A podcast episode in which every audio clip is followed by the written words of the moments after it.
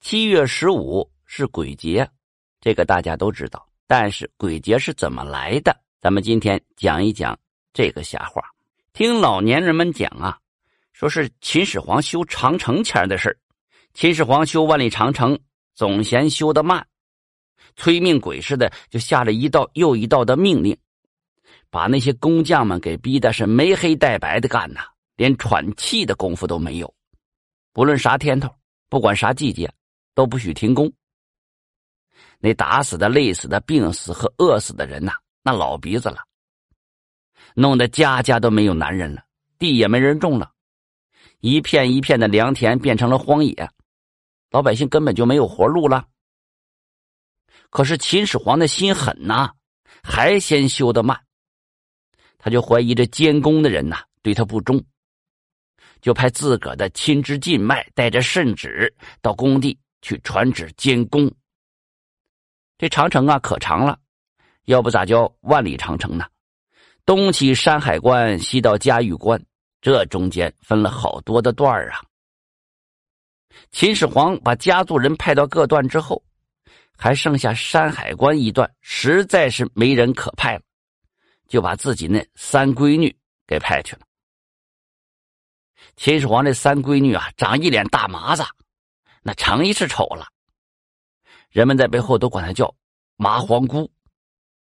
你别看这麻黄姑长得寒碜呢，那心眼儿啊可贼拉好使，挺可怜受苦受难的黎民百姓的。对他爹的不管百姓死活，大兴土木，修筑长城，打心眼里反对，可是又敢怒不敢言呢，只好在心里头憋着。这个麻黄姑接了旨之后呢？领了一帮宫女下人，就来到长城东段的山海关工地，麻溜就宣读了圣旨，又张贴出了告示。告示上的“许可日干夜休，要管春种秋收”这句话，这可救了命了。工匠们快乐的都癫疯了，都，大家伙都喊：“这皇上开恩了！”而是皇上开恩了。从这天起啊，民工们白天干活，下黑睡觉。累了还能歇歇，有病还能治，春天秋天还可以回家种地。那原来那些监工呢再也不敢按老黄历去对待工匠了。过了两年，秦始皇就觉得了，这顶属山海关这段修的慢呢，这这是咋回事的？秦始皇心里边就画魂呐，这横八是闺女压不住阵，这横八啊就是墨菲的意思。七月十五这天呢，秦始皇自个坐着龙辇来到长城最东段工地查看。这查来查去呀，查出毛病来了。闹了归齐呀，是麻黄姑给篡改了圣旨了，把不许日干夜休，不管春种秋收，改成了许可日干夜休，要管春种秋收。这一下子可把秦始皇给气得无了豪风的。叫来闺女一问。哎，麻黄姑还承认了，还数落起了秦始皇不管人死活的残暴了。秦始皇眼珠子一瞪，对随从就说了：“杀，杀，把他给我杀了！”